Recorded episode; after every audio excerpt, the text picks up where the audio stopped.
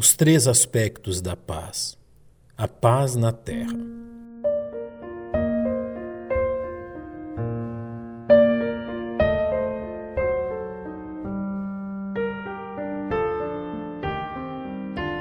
A palavra paz pode ser encontrada em todos os livros do Novo Testamento, à exceção da primeira epístola do apóstolo João. O significado da palavra paz aponta para a relação harmoniosa entre pessoas, entre nações e entre os homens e Deus, fazendo-os provar de descanso e satisfação. Na Bíblia encontramos três aplicações da palavra paz. A primeira delas em referência à paz na terra, capaz de gerar uma relação harmoniosa entre as nações. A segunda aplicação diz respeito à paz com Deus gerando uma relação harmoniosa entre o ser humano e Deus. E, finalmente, a paz de Deus, que permite a seus filhos provarem de descanso em meio às mais difíceis tribulações. É importante que reconheçamos qual deve ser nossa expectativa e atitude diante destas diferentes aplicações da palavra paz nas Escrituras. Primeiramente, Há um tipo de paz que somente a presença física do Senhor Jesus Cristo pode gerar: a paz no planeta Terra. A razão desta verdade se dá tanto pelo inigualável poder de Jesus Cristo, quanto pela absoluta incapacidade do homem em produzir paz.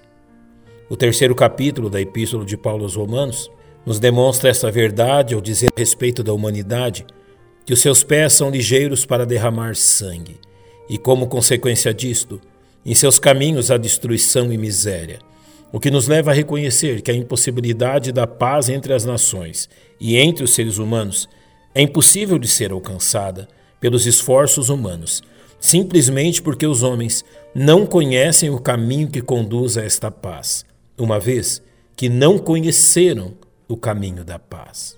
Nesta mesma epístola, Paulo reconhece os maus resultados causados pela entrada do pecado na raça humana ao dizer que os homens se tornaram nécios, infiéis nos contratos, sem afeição natural, irreconciliáveis e sem misericórdia.